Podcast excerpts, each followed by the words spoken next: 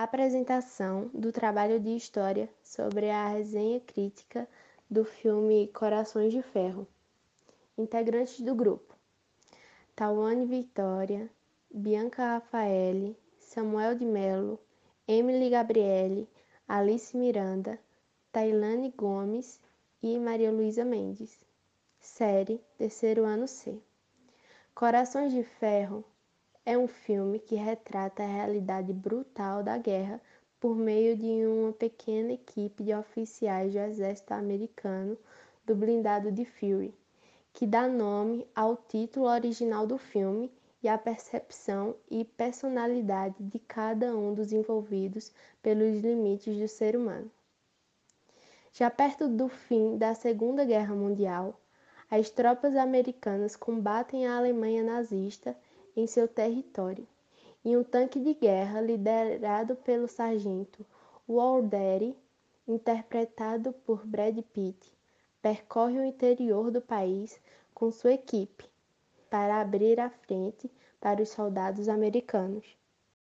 Apesar de ser uma produção norte-americana, o roteiro mostra as atrocidades que aconteceram nas batalhas de todo o mundo e mostram como os humanos matam uns aos outros e podem ser cruéis, sem grandes propósitos. O personagem de Brad Pitt, Don, fala no filme: os ideais são pacifistas, a história é violenta, o que representa muito a situação.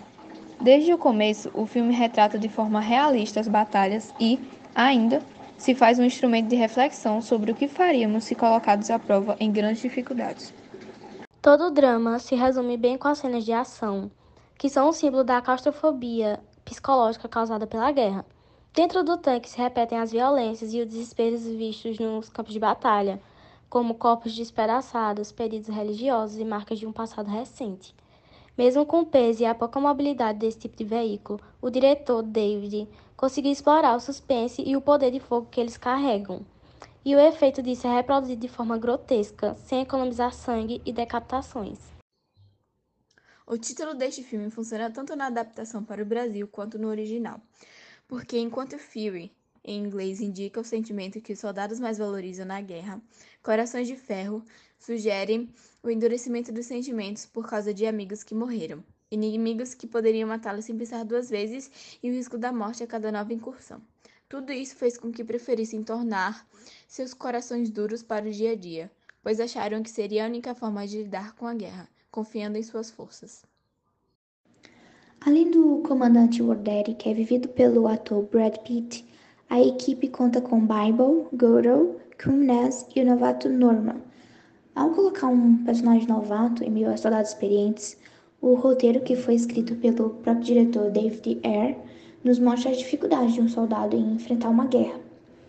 Norman é um rapaz sem a menor experiência em guerra, que é jogado para dentro de um tanque sem noção alguma do que fazer, nem como usar uma arma.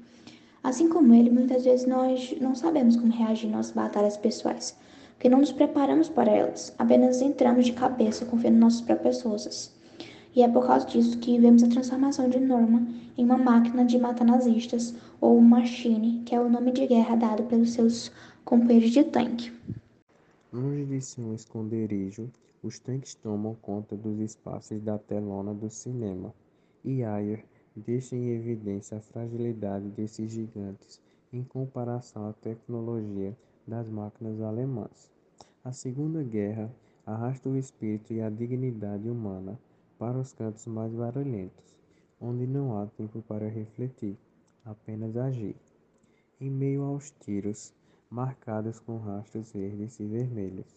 O espectador é apresentado a um dia normal na fronteira. A fuga dessa realidade dá lugar para uma das cenas mais longas e relevantes do filme. Brincar de casinha na sala de estar de duas alemãs se torna uma construção quase louca, e logo a busca pela fictícia normalidade é ofuscada pela embriaguez da guerra psicológica e emocional. Neste recinto, os atores conseguem entregar interpretações fortes e bem carregadas. Boyd, Bible, Swan, Trini, Gordo, Garcia e Grad Connes, Travis exercitam uma dinâmica de violação de memórias tomadas pelo odor de morte que rasgam qualquer título de vitória que pudesse chegar a eles. Algo que revela a expressividade dos países aliados e escancara as falhas de um tanque de guerra desta família, unida pelo medo e pela certeza de que nenhum coração é de ferro.